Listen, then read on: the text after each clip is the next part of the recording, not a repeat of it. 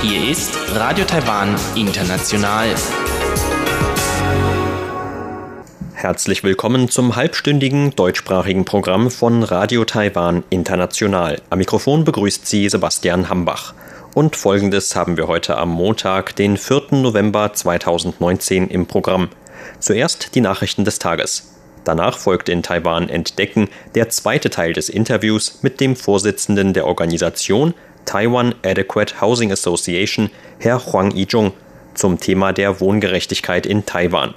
Und zum Abschluss berichtet Eva Trindl in Taiwan Monitor noch einmal über die Beziehungen zwischen Taiwan und Australien.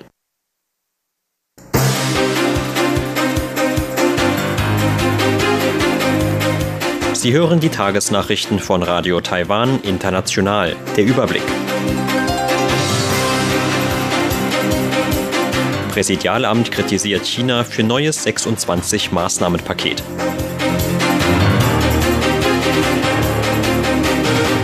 Erste US-Taiwan-Cyber-Sicherheitsübung in Taipeh.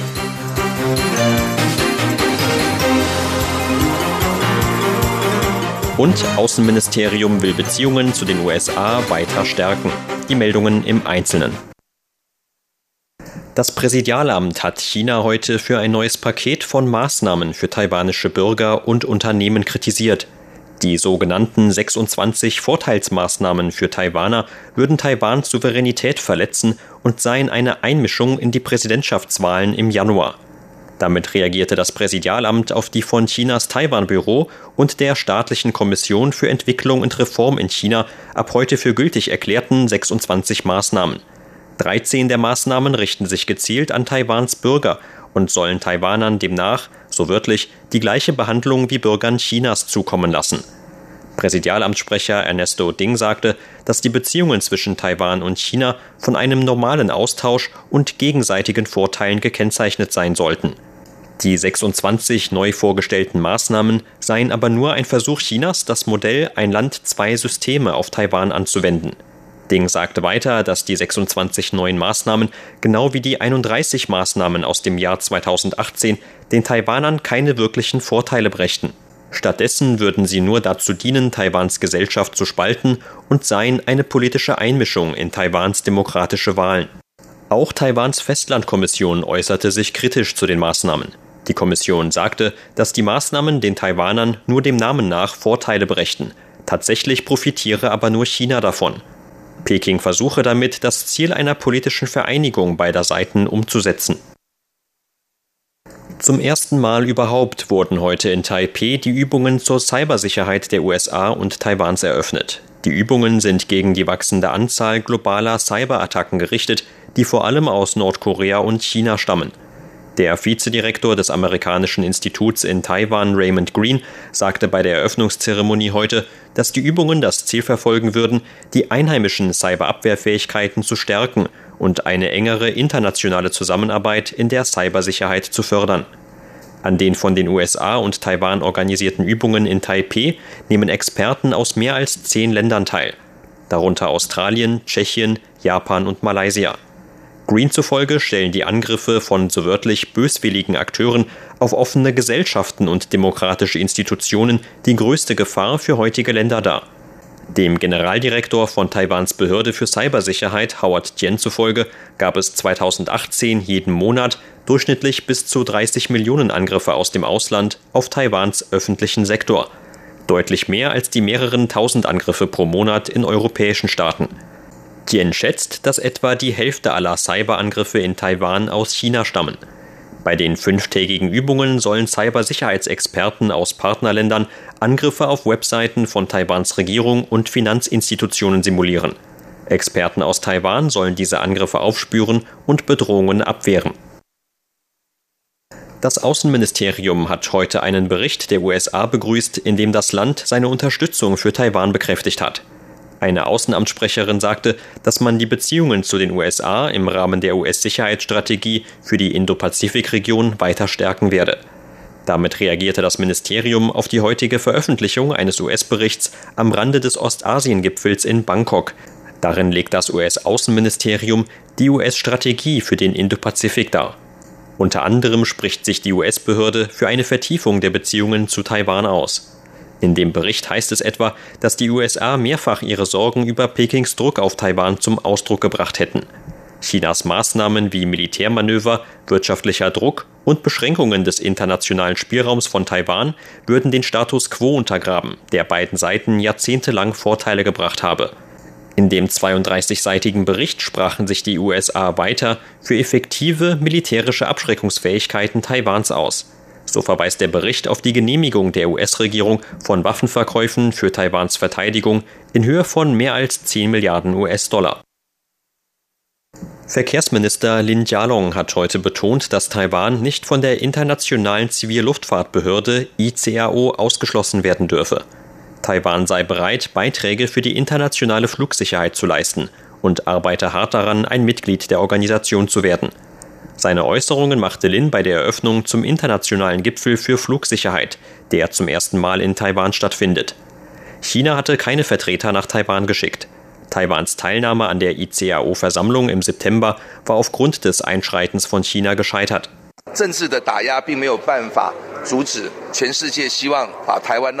Politischer Druck kann nichts an der Hoffnung der ganzen Welt ändern, dass Taiwan ein Teil der globalen Flugsicherheitsorganisationen wird. Die Flugsicherheit kennt keine Ländergrenzen. Wenn man ein Glied außer Acht lässt, kann das für die globale Flugsicherheit zu einer tödlichen Gefahr werden.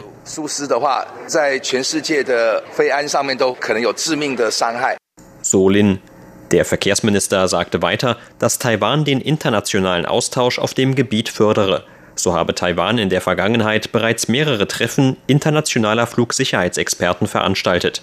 Das jährliche Gipfeltreffen zur Flugsicherheit findet dieses Jahr zwischen dem 4. und 6. November in Taipeh statt.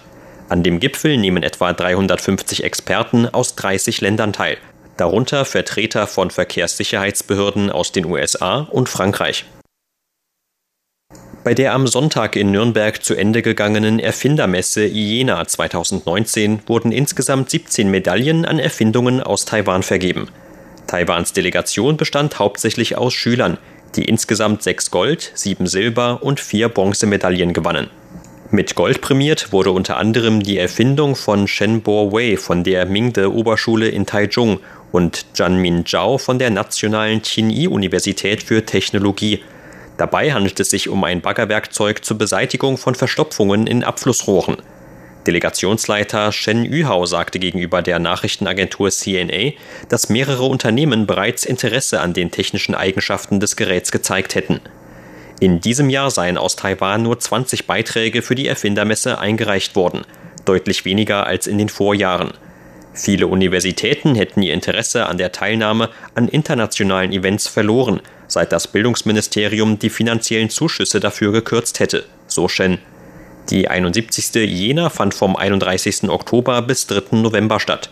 Insgesamt wurden dieses Mal etwa 800 Erfindungen auf der als eine der bedeutendsten Erfindermessen der Welt geltenden Veranstaltung vorgestellt. Zur Börse. Taiwans Aktienindex hat heute mit 157 Punkten oder 1,4 Prozent im Plus geschlossen. Zum Abschluss des heutigen Handelstags lag der TAIEX damit auf einem Stand von 11.556 Punkten. Das Handelsvolumen belief sich auf 157 Milliarden Taiwan-Dollar oder 5,2 Milliarden US-Dollar.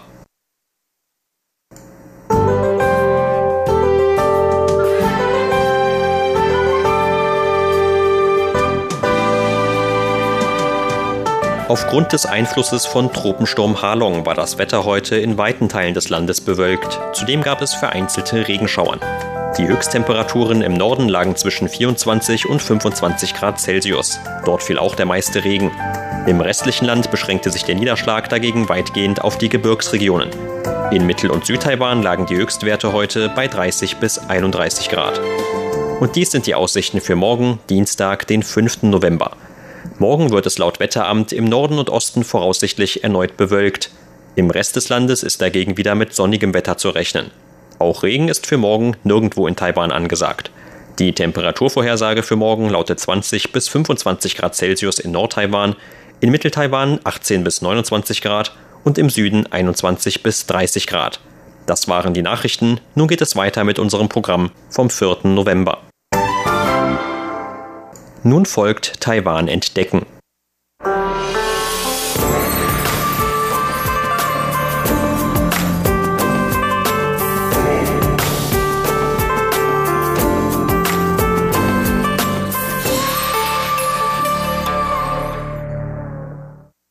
Die Wohngerechtigkeit ist gerade für viele geringverdienende junge Taiwaner ein wichtiges Thema. In der letzten Ausgabe sprach der Vorsitzende der Organisation Taiwan Adequate Housing Association, Herr Huang Yizhong, darüber, dass es schon vor 30 Jahren eine Protestbewegung gegeben hat, in der die damaligen Aktivisten bezahlbare Hauspreise forderten.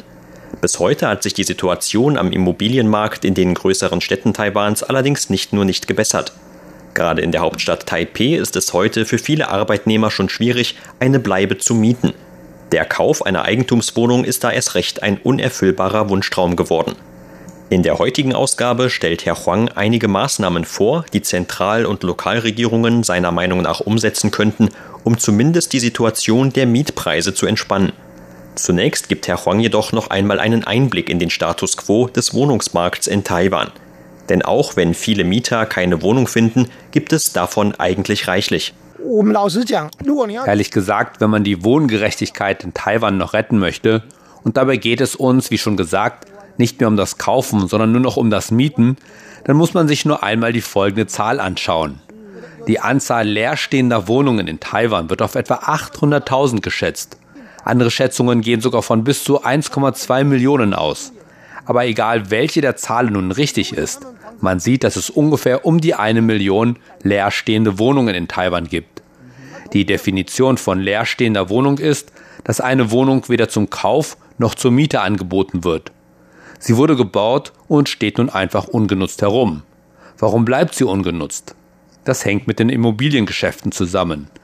Die Investoren warten nach dem Kauf einfach ein paar Jahre, bis jemand einen guten Preis anbietet und dann wird die Wohnung wieder abgetreten. Warum wird die Wohnung in dieser Zeit nicht vermietet? Weil die Mieteinnahmen für diese Investoren zu niedrig sind. Wenn man dagegen Mieter in seine Wohnung lässt, dann ist die Immobilie in Gebrauch und lässt sich dadurch nur noch schwer verkaufen. Deshalb lassen die Investoren ihre Wohnungen einfach leer stehen. Und wenn sich ein Käufer findet, können sie bis zu mehrere Millionen Taiwan-Dollar pro Wohnung dazu verdienen. Genau das ist das Problem. Wenn man einmal abends in Gebieten mit Neubauten spazieren geht, sieht man, wie dunkel es dort ist. Die Wohnungen dort wurden alle schon verkauft, aber auch wenn sie fünf Jahre lang leer stehen, ist das den Investoren egal. Wenn sie die Wohnung dann nach fünf Jahren verkaufen, werden sie auf jeden Fall mehrere Millionen Taiwan-Dollar dazu verdienen. So hat es sich für sie auf jeden Fall gelohnt. Einen Hebel, um an diesem Problem anzusetzen, sieht Herr Huang etwa in der gezielten Erhebung von Steuern auf diese Immobilien. Aus diesem Grund bringen wir immer wieder eine Steuer auf leerstehende Wohnungen ins Gespräch. Wir reden manchmal auch von einer Steuer auf das Hamstern von Wohnungen. Ein Beispiel wäre etwa, wenn jemand mehr als drei Wohnungen besitzt, etwa vier oder fünf, und diese alle vermietet, dann ist es in Ordnung. Aber wenn sie leer stehen, dann müsste er eine Steuer darauf zahlen. Der Punkt ist, dass die Besitzer gezwungen werden, etwas mit diesen Immobilien zu tun. Sie können sie entweder verkaufen oder vermieten. Wir fordern dabei nicht, dass sie diese Immobilien unbedingt verkaufen müssen, denn natürlich haben sie ein Recht auf ihr eigenes Eigentum. Aber zumindest sollten sie diese Ressource nicht einfach ungenutzt lassen dürfen, sondern eine effektive Verwendung dafür finden müssen. Wenn man die leerstehenden Wohnungen auf diese Weise auf den Mietwohnungsmarkt bringen würde und damit ein größeres Angebot schafft, dann würden sich auch die Mietpreise anpassen. Das ist ein ganz einfaches Prinzip. Auch die Regierung versteht das, aber sie trauen sich nicht, etwas in dieser Richtung zu unternehmen. Der Grund dafür ist, dass diese Investoren über große Geldmittel verfügen, die sie bei Wahlen zur Geltung bringen. Das reicht von den Kommunalvertretern bis hin zu Parlamentsabgeordneten und betrifft Vertreter von allen Parteien. Die Investoren geben allen von ihnen eine beträchtliche finanzielle Unterstützung. Und weil sie das tun, trauen sich die Politiker nicht, gegen deren Interessen vorzugehen. Man kann sich die Angaben zu politischen Spenden anschauen, denn diese Zahlen müssen alle öffentlich gemacht werden. Und da sieht man, dass alle Parteien über die politischen Lager hinweg beträchtliche politische Spenden erhalten. Dabei handelt es sich um öffentliche Informationen, die jeder einsehen kann. Die Verfügbarkeit dieser Art von öffentlichen Informationen wünscht sich Herr Huang auch für den Immobilien- und Mietwohnungsmarkt in Taiwan. Jeden Morgen um 9 Uhr eröffnet in Taiwan die Börse und sie bleibt bis 13.30 Uhr geöffnet. Alle Transaktionen, die während dieser Zeit getätigt werden, werden Minuten und Sekunden genau festgehalten. Die Software am Aktienmarkt lässt uns auf diese Weise die Entwicklung von Aktienkurse an den Bildschirmen mitverfolgen. Aktien kosten vielleicht gerade einmal mehrere 10.000 Taiwan-Dollar. Doch eine Wohnung kostet zwischen mehreren Millionen und sogar Dutzend Millionen Taiwan-Dollar. Und doch findet man die Informationen im letzteren Fall nicht. Ist das nicht einfach absurd? Selbst wenn wir Anpassungen bei den Preisen einmal außen vor lassen. Zumindest sollte doch alles offen und transparent sein, genauso wie bei Aktien an der Börse. So wie es im Moment getan wird, ist es doch unlogisch. Weiter erschwert wird die Situation laut Herrn Huang etwa auch durch die weit verbreitete Praxis in Taiwan, dass Immobilien oft schon vor dem Beginn der Bauarbeiten verkauft werden. Und auch eine mögliche Entspannung des Immobilienmarkts durch die Verkehrsplanung oder Anbindung von entfernteren Neubaugebieten sieht Herr Huang nach den Erfahrungen der letzten 30 Jahre eher kritisch. Die Metro ist ein Beispiel dafür. Man kann sich etwa Singapur anschauen, wo über 80 Prozent aller Wohnungen soziale Wohnungen sind. Die sozialen Wohnungen wurden dort vor allem entlang der öffentlichen Nahverkehrsbahnlinien errichtet. Das bedeutet, dass dieses öffentliche Verkehrsmittel also an diesen sozialen Wohnungen entlang fährt. Egal wie weit diese Wohnungen vom Stadtzentrum entfernt liegen, man hat immer direkten Zugang zu der Bahnlinie. Mit anderen Worten wurden die sozialen Wohnungen dort im Verbund mit dem Nahverkehrsnetz errichtet. In Taiwan wurde die Metro dagegen einfach so gebaut, ohne eine Abstimmung mit sozialen Wohnungen. Nachdem die Metro fertiggestellt worden war, stiegen die Grundstückspreise in der direkten Umgebung drastisch an. Dieses Phänomen kann man überall entlang den Metrostrecken beobachten. Überall dort, wo es eine Station gibt, sind die Immobilienpreise stark angestiegen. Mit anderen Worten, man hat unglaubliche Kosten aus Steuergeldern von Bürgern aus dem ganzen Land dafür aufgewendet, um die Metro in Taipei zu bauen. Doch einen finanziellen Nutzen daraus haben nur diejenigen geerntet, die eine Immobilie in direkter Nähe zu den Metrolinien haben. Durch die Ausgabe von Steuergeldern aus dem ganzen Land hat sich der Wert dieser Immobilie vervielfacht. In Singapur hatte man dagegen von vornherein alles geplant und die sozialen Wohnungen entsprechend mitgebaut. Weil diese Wohnungen der Regierung gehören, kann sie die Preise und Mieten regulieren. Ein Punkt, in dem Singapur sehr erfolgreich ist, besteht darin, dass sie nur etwa 15 Prozent dieser Wohnungen zum freien Verkauf freigegeben haben. Wenn also jemand sehr reich ist und unbedingt dort wohnen will, dann kann er sich dort eine Eigentumswohnung kaufen. In Singapur wurden also die sozialen Wohnungen von den zum Verkauf freigegebenen Wohnungen voneinander getrennt. In Taiwan ist dagegen alles durcheinander und der Bau der Metro hat dazu geführt, dass sich die Preise von Immobilien in deren Nähe noch weiter verteuert haben. Ist das nicht sehr ironisch? Trotz aller Kritik und den weiterhin bestehenden Problemen sieht Herr Huang aber auch einen Grund für vorsichtigen Optimismus. Zumindest ist die Notwendigkeit von sozialen Wohnungen mittlerweile zu einem Konsens geworden. Ein nächster Schritt muss die Reform des Steuersystems sein. Ich bin mir sicher, dass sich die Situation im Vergleich zu vor fünf Jahren schon etwas gebessert hat. Das lässt schon ein wenig Vertrauen aufkommen. Aber wir setzen uns für weitere Reformen ein, weshalb wir noch mehr Verbesserungen erwarten. Wir kritisieren zwar viel, aber nur, weil wir wollen, dass alle einen Ort zum Wohnen haben was doch eigentlich etwas sehr Grundlegendes ist. Erst wenn man einen guten Ort zum Wohnen hat, kann man mit Freude der eigenen Arbeit nachgehen. Und erst mit Freude an der eigenen Arbeit ist man gewillt, Kinder in die Welt zu setzen. Der Ex-Präsident Ma Ying-jeou sagte einmal, dass die niedrige Geburtenrate in Taiwan ein Risiko für die nationale Sicherheit darstelle. Aber ein Grund für die niedrige Geburtenrate ist ja gerade, dass viele Leute sich nicht einmal eine Mietwohnung leisten können. Aus diesem Grund bin ich der Meinung, dass teure Wohnungspreise erst recht ein Risiko für die nationale Sicherheit darstellen.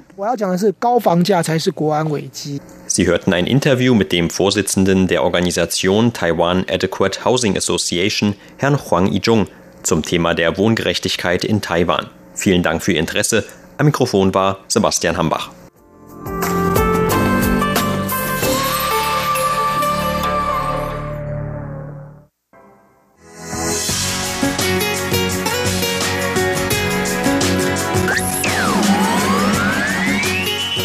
Taiwan, international aus Taipeh.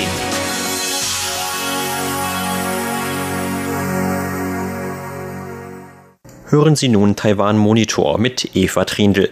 Darin heute der zweite Teil des Interviews mit der Leiterin des australischen Vertretungsbüros in Taiwan, Susan Moore.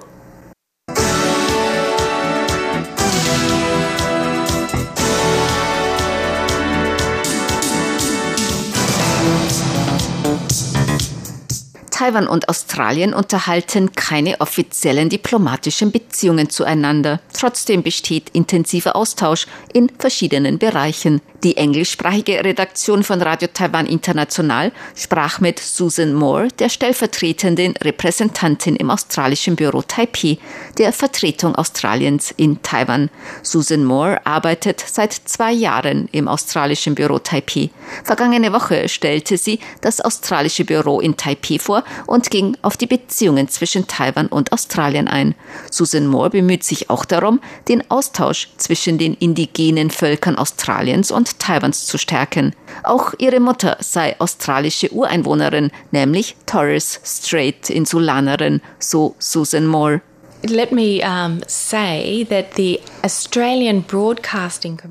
Die australische Rundfunkkommission hat gerade eine dreiteilige Reihe mit dem Titel Blue Water Empire veröffentlicht. Es ist eine wunderbare Ansicht der Torres Strait Inseln. Es zeigt die traditionellen Bräuche, die Kultur und die Sprache der Torres Strait Insulaner als eine eigene ethnische Gruppe, die nicht den Aborigine Gruppen Gruppen auf dem australischen Festland angehören. Es zeigt, dass die Torres Strait Insulaner ein Teil der melanesischen Kultur sind. Sie sind ein großes Seefahrervolk mit uralten Fähigkeiten von Astronomie, Seefahrt, Fischfang, Umwelt und Nachhaltigkeit. Sie haben strenge Regeln und Bräuche für das gesellschaftliche Leben, für die Weitergabe des Landes und anderen natürlichen Ressourcen. Ich bin auf dem australischen Festland in North Queensland in Cairns aufgewachsen. Über die Jahre mussten viele Torres Strait Inselbewohner von ihren Inseln zum australischen Festland migrieren, auf der Suche nach Arbeit und bessere Chancen für ihre Familien. Das war auch bei meiner Familie so. Meine Großmutter kam dorthin, um als Hausangestellte für eine angelsächsische Familie zu arbeiten. Sie ging zuerst nach Sydney und dann nach Brisbane, wo meine Mutter geboren wurde. Meine Mutter hat einen Engländer geheiratet und ich bin in einem gewöhnlichen Haushalt aufgewachsen. Wir waren nicht reich, aber hatten ein gutes Leben, sind viel gereist. Leider hatte ich nicht die Gelegenheit, auf den Inseln oder in einer Gemeinschaft von Torres Strait Insulanern aufzuwachsen. Es gibt also viele Bräuche und Kultur, die ich nicht mitbekommen habe. Aber es ist mir gelungen, die Beziehungen über meine Mutter und ihre Familie zu halten. And through my mom's broader family den Austausch zwischen den indigenen Völkern Taiwans und Australiens zu fördern, sei ihr sehr wichtig, so Susan Moore. Ich habe mir das als persönliche berufliche Priorität gesetzt. Das australische Büro hat schon vor meiner Ankunft in dieser Hinsicht großartige Arbeit geleistet. Unser Büro engagiert sich sehr dafür, die Verbindungen zwischen den indigenen Völkern Australiens und den indigenen Völkern Taiwans zu stärken. In den vergangenen Jahren haben wir noch weiter darauf aufgebaut. Wir haben zum Beispiel vergangenes Jahr ein Artist in Residence Austauschprogramm eingerichtet. Das bedeutet, dass ein Künstler oder eine Künstlerin in die nördlichen Territorien in Australien zu einem sechswöchigen Aufenthalt geht und von unseren australischen indigenen Künstlern lernt und umgekehrt. Es kommen auch indigene Künstler von den nördlichen Territorien hierher nach Taiwan und leben mit Angehörigen der Paiwan-Ureinwohner in Südtaiwan und lernen dort Tanztechniken, Künste und kulturelle Fähigkeiten und wenden diese dann bei ihrem Kunsthandwerk an. Dieser Austausch findet auch in diesem Jahr wieder statt. Wir haben auch australische indigene Akademiker nach Taiwan eingeladen. Vergangenes Jahr war Professorin Larissa Behrendt hier. Sie ist eine indigene Professorin der Rechtswissenschaften. Wir haben Gespräche mit der Kommission für Ureinwohner für sie arrangiert, mit Parlamentsabgeordneten und mit lokalen indigenen Gruppen, so dass sie ihre Kenntnisse über den Weg hin zur Versöhnung in Australien vermitteln konnte. Und sie konnte auch von den indigenen Bevölkerungen in Taiwan lernen, wie Taiwan Fortschritte bei der Anerkennung der Ureinwohnervölker in der Verfassung machen konnte. So konnten wir sehr viel voneinander lernen. Wir werden weiter an dieser Art von Austausch arbeiten. These are the sorts of exchanges that we'll continue to work on. Dies brauche jedoch gemäß Susan Moore etwas Zeit. I think the way we're feeling now is that we're just getting started. Ich denke, dass ein Anfang gemacht wird. Es braucht Zeit. Zeit, um die Finanzierung zu erhalten, um diese Art von Austausch zu unterstützen. Man benötigt auch Zeit, um die institutionellen Beziehungen zwischen den jeweiligen Parteien in Taiwan und Australien aufzubauen, damit diese Aktionen an der Basis stattfinden und unabhängig stattfinden. Es ist noch Raum für Wachstum. Am 4. Oktober hat das Nationalmuseum Taiwan eine wunderbare Ausstellung von australischen indigenen Kunstwerken eröffnet. Diese Kunstwerke sind Leihgaben vom australischen Nationalmuseum und die Ausstellung besteht aus alten Rindenmalereien alter indigener Künstler aus Arnhem Land im Nordterritorium. Das ist eine sehr besondere und bedeutende Sammlung von Rindenmalereien und das Taiwan Nationalmuseum ist der perfekte Partner, um sie hier zu zeigen. Ich hoffe, dass die Menschen in Taiwan sich diese Ausstellung ansehen. Get on down and have a look at that. Die stellvertretende Repräsentantin im australischen Büro Taipei der Vertretung Australiens in Taiwan, Susan Moore, nannte Beispiele, wie beide Seiten vom Austausch miteinander profitieren können. One of the things that our, for example, our Professorin Larissa Barrand und wir vom australischen Büro konnten zum Beispiel erfahren, wie es den indigenen Völkern in Taiwan möglich war, zusammenzukommen und ihre Stimme zu repräsentieren, so dass diese in Taiwans Verfassung einging. Das ist ein Thema, mit dem sich Australien noch beschäftigt. Der Minister für indigene Australier, Ken Wyatt, hat angekündigt, dass er sich mit dieser Frage beschäftigen wird und in den nächsten Jahren nach einem Weg suchen wird, die Stimmen der indigenen Bevölkerung in die Verfassung aufzunehmen. In den nächsten drei Jahren hat Taiwan eine Menge Expertise und Ratschläge, die es teilen kann. Vielleicht ist die Entschuldigung bei den indigenen Völkern ein sehr konkretes Beispiel. Australiens früherer Premierminister Kevin Rudd hatte bei den indigenen Völkern Australiens um Entschuldigung gebeten.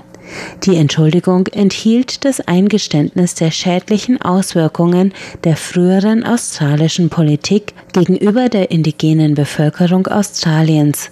Vor drei Jahren hat Taiwans Präsidentin Tsai Ing-wen bei den taiwanischen Ureinwohnervölkern um Verzeihung gebeten.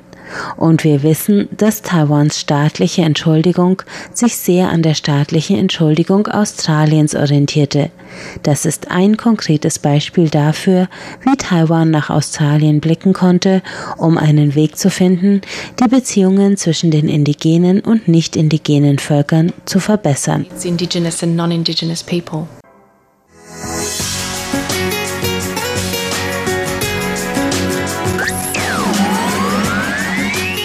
Radio Taiwan, international aus Taipeh.